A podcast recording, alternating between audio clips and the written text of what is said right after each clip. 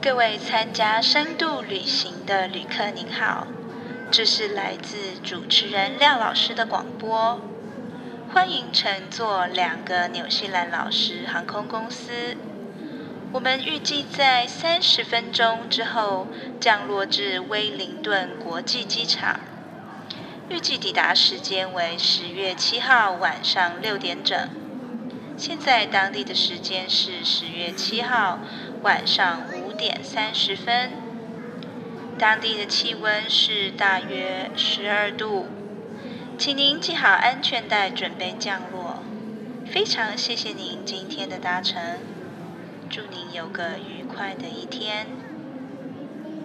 要转机至中国上海的旅客，请至荔枝小酒馆登机门报到；要转机至荷兰海牙的旅客，请至您想怎样登机门报道；要转机至西班牙马德里的旅客，请至西班牙圈内市登机门报道。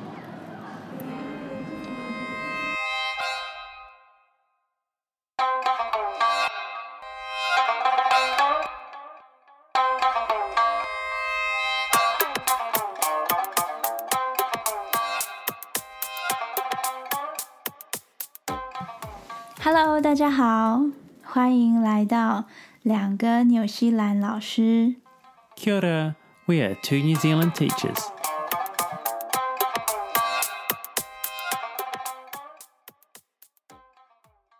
Welcome back to our show, and today we're going to talk about the great New Zealand city of Wellington. 那我们今天要讲的是威灵顿。Kevin 老师，你住在威灵顿 多久了？I've lived in Wellington for fifteen years. 嗯，那蛮久的。How about you? 我住在威灵顿，应该有十年了吧。嗯那我们来看一下威灵顿的这个小档案。威灵顿是纽西兰的首都，在一八六五年的时候才变成首都的。在那之前，纽西兰的首都是奥克兰。威灵顿的地理位置刚好在纽西兰的正中间，它在北岛的最南端，所以就是在纽西兰的中心点。威灵顿是一个什么样的城市呢？其实它是一个海港的城市，所以所有的地区离海边都不远。这个海港的城市其实是有一个传说的，那这个传说是来自于毛利人他们当地的一个传说。那我们来请 Kevin 老师来跟我们讲这个故事。Before Wellington had a harbour, it was a lake. Cliffs stood between the lake and the sea beyond. two taniwha lived in the lake. Their names were Ngake and Whataitai. Kevin Good question. Maori believe in taniwha. Taniwha are a mythical creature. I guess they're kind of like a dragon. 所以毛利文化里面说的 taniwha 是有一点像我们中华文化的麒麟的那种感觉，就是一种动物或者是什么妖魔鬼怪之类的嘛。Yeah. OK，然后呢？They like to sit by the lake and listen to the waves and the sea. Whataitai would lie in the sun and dream about swimming in the sea. Ngake had more energy and would often swim around the lake. The taniwha grew bigger and Ngake decided he wanted to swim in the deep sea. He quickly swam across the lake and hit the cliff so hard it was destroyed. As the lake emptied into the sea, Ngake dove into the deep water and swam away. Whataitai was too slow and he became trapped. An earthquake pushed up the land and Whataitai was stranded, slowly turning to stone. This created the harbour of Wellington. Whataitai can still be seen today as you fly over the harbour and land at Wellington Airport. 所以这是两只算是神兽，他们在毛利文化里面，这个威灵顿港湾的由来这个故事里面，他们在里面扮演了其实是很调皮的角色，就是他们两个人在那边玩耍，然后其中一只 Nake 决定就是自己要去玩，然后去那个海里游泳，然后它的尾巴一甩，把山边的石头都落了下来，然后自己游出去，然后他的同伴就卡在那边出不去，所以就变成了现在威灵顿的这个港湾。那卡在那边的那一只 f i t a i t 其实当地那边有一个地区的名字叫做 Hataitai，就是那个地区的由来。You'll notice something about Wellington even before you get there. That's it's the wind. It's a really windy city. In fact, it's one of the windiest cities in the world. And so even before you land, you can feel the plane getting pushed by the wind. 威灵顿是世界上风最大的城市之一，其他风很大的城市我不太确定，但是威灵顿风真的很大的时候，不仅仅你会觉得非常的冷，嗯，飞机啊、呃船只或者是火车、巴士等等都会受到很大的影响，甚至是停驶。What you can hear is Wellington on a windy day. In fact, it's as windy as that for 176 days of the year. Don't bring an umbrella. 所以一年里面的一百七十六天都是风这么大的啊、 That's right. 那风这么大，我们可以去哪里玩呢？ We can go to Te Papa, the Museum of New Zealand. 那里有什么好玩的？ Mm, There's lots of things to see in there. There's a real forest to visit. There's uh, dinosaur bones. There's birds and animals. There's all sorts of stories about New Zealand and the nature and the people. 要付钱吗？ That's totally free. The best thing about Te Papa is that it's not behind glass. You can touch it, you can feel it, you can pick things up, you can listen to things. It's it's really interactive. 所以算是一个互动性很高的博物馆，有东西可以摸，有东西可以看，然后有东西可以去做个小实验。另外值得一提的就是，这个博物馆里面还有很多的毛利的文化 的历史，还有渊源。那里面还有其中一个很有名的展物，是嗯、colossal squid，是很大的一只乌贼。这只乌贼呢，其实到最后放到博物馆的时候，长得有一点像科学怪人。到底长什么样子？我觉得大家要自己来看一看才可以知道。但是这只乌贼真的是非常的巨大，值得一看。 Next, we can go for a walk in the town belt. 什么是 town belt？ It is a forest that surrounds the city. 所以整座城市的周边都有一个绿色的地带。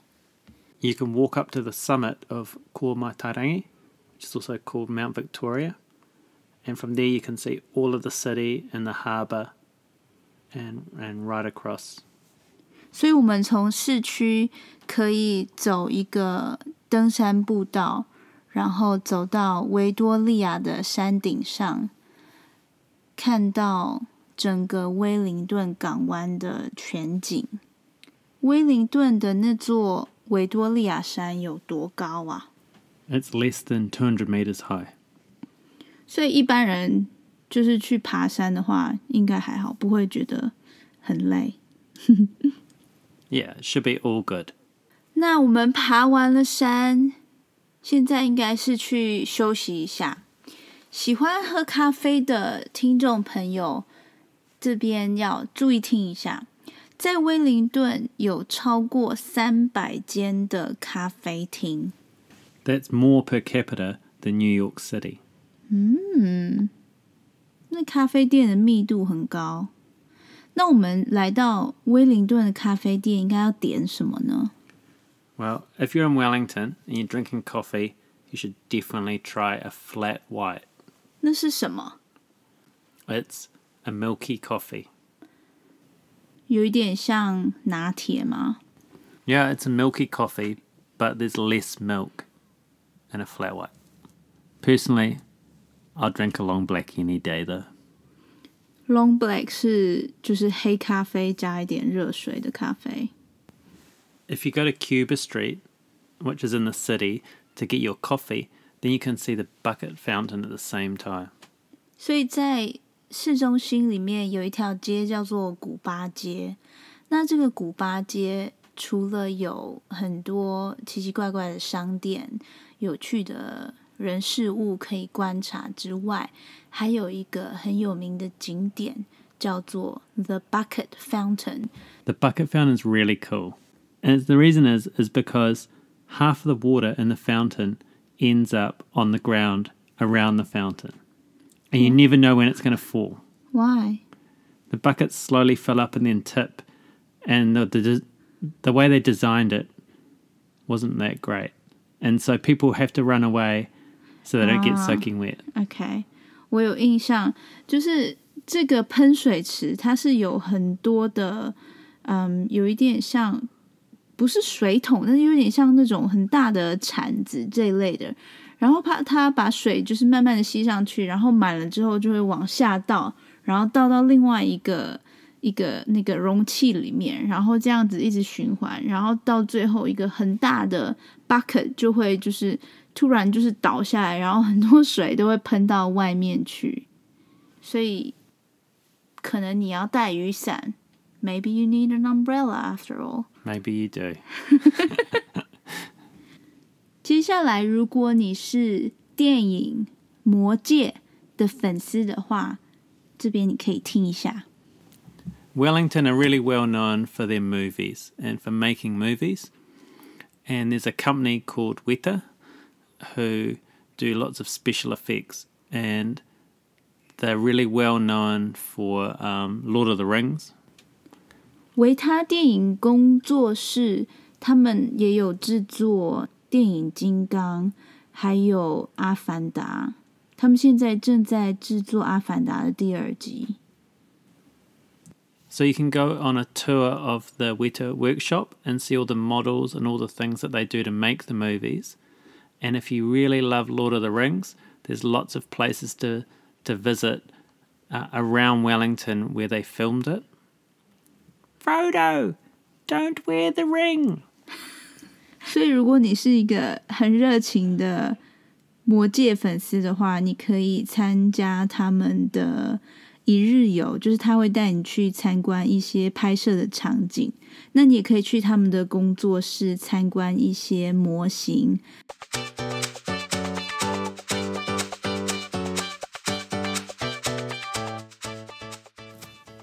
接下来这个景点是纽西兰的一个地标性的建筑物。一般人如果你讲到威灵顿，这个建筑物是嗯一定要介绍的，叫做蜂巢，就是也就是我们纽西兰的国会大厦，叫做 The Beehive。The beehive was designed in the 1960s by there was an architect, and he had a box of matches, and on the matches there was a picture of a beehive. 所以有一个火柴盒的品牌叫做蜂巢，然后外面那个火柴盒上面有一个蜂巢的图案。 Yeah, and so he used that to inspire his drawing, and he actually drew it on the back of a napkin. 所以他在餐巾纸后面做了一个草稿图。 Yeah, but yeah, luckily he drew something a bit more detailed later on. 哦， Yeah, and then they built it in the 1970s, And it's been there ever since. And and it's just one of those really famous Wellington buildings. 我记得我们国中的时候的地理课本纽西兰或者是纽澳，纽西兰跟澳洲都是在呃课本的最后一个章节，然后总是会提到的两个关于纽西兰的呃知识。第一个就是 Beehive，就是这个蜂巢的建筑，然后它是国会大厦。另外一个就是纽西兰是一个活的地理教室。 So you can look at the outside of the beehive, but you can't go in it. But what you can do is you can go for a, a parliament tour and go through the rest of um, the parliament buildings and see what's in there. But because of the politicians working, they won't let you in the beehive. 所以你可以参观 周围的这些建筑物跟办公室，可是你不能进去蜂巢的这个建筑里面，因为这是国会他们工作的地方，所以我们不能进去参观。 The next place you could go to is Zealandia, which is a protected forest in the middle of the city. And it's got a special fence that runs all the way around it to protect the birds. 里面可以看到什么样的鸟呢？ You can see endangered birds that really only live in protected areas now, not in the rest of New Zealand. 这边就要提到，就是纽西兰因为没有蛇，所以嗯，老鼠啊，或者是嗯一些鼠辈，他们就是没有天敌，所以他们就是算是一个 buffet，算是一个吃到饱的一个天堂，所以他们吃鸟的蛋啊、小昆虫啊，或者是就是鸟的本身就是都会吃，所以很多濒临绝种的鸟类，就是他们如果住在这些受到保护的地区的话，他们的存活率会高很多。嗯 So if you're a bird lover, you should definitely go there. There's these amazing birds that you'll never see anywhere else. 接下来我们回到市中心来吃晚餐好了。那在纽西兰，我觉得可以很浪漫的事情是坐在海滩上面吃 fish and chips。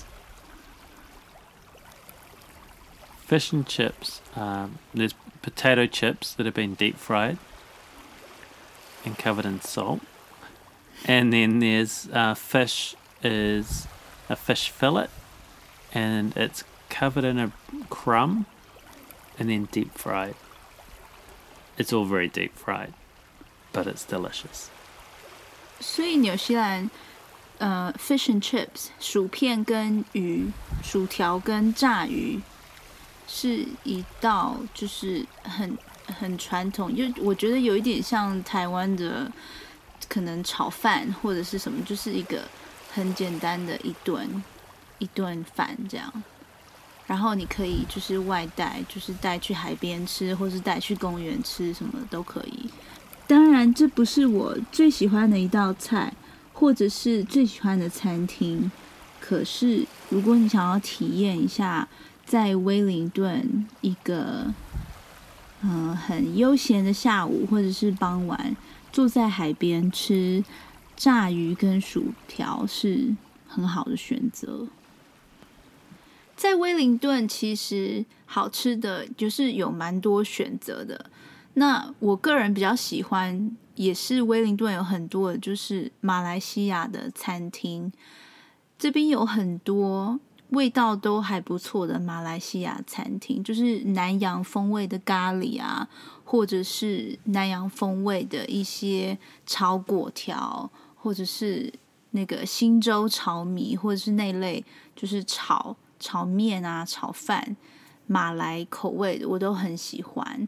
Kevin 老师，你喜欢吃韩国菜对不对？Korean barbecue house. 他喜欢吃韩国烤肉。I like to cook it in front of me and then eat it and its spicy goodness. 所以其实威灵顿这边有蛮多就是异国的料理，那当然亚洲的菜式还是我们比较喜欢的。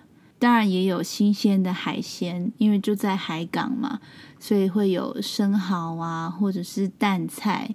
那这边的蛋菜也有他们的煮法，就是很多都是清蒸是一种煮法，然后大蒜配白酒也是一种煮法。另外还有一种就是椰奶下去煮的，也蛮好吃的。So whatever way you like your mussels, we hope you enjoy your meal.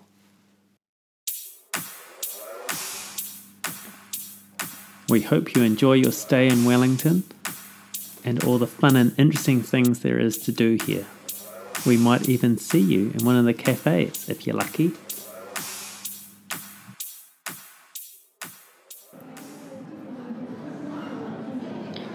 Kia ora, ladies and gentlemen. As we start our final descent to Wellington, please make sure your seat backs and tray tables are in their full upright position. Make sure your seatbelt is securely fastened and all carry-on luggage is stowed underneath the seat in front of you or in the overhead lockers. Thank you for flying with 两个纽西兰老师航空公司。 Enjoy your stay in Wellington. Matewa. 各位旅客您好，参加深度旅行的旅客请注意，若您要转机至中国上海的旅客，请至荔枝小酒馆登机门报到；若要转机至荷兰海牙的旅客，请至你想怎样登机门报到。若要转机至西班牙马德里的旅客，请至西班牙圈内市登机门报到。我们再次感谢您搭乘两个纽西兰老师航空公司，祝您有美好的一天，谢谢，我们再会。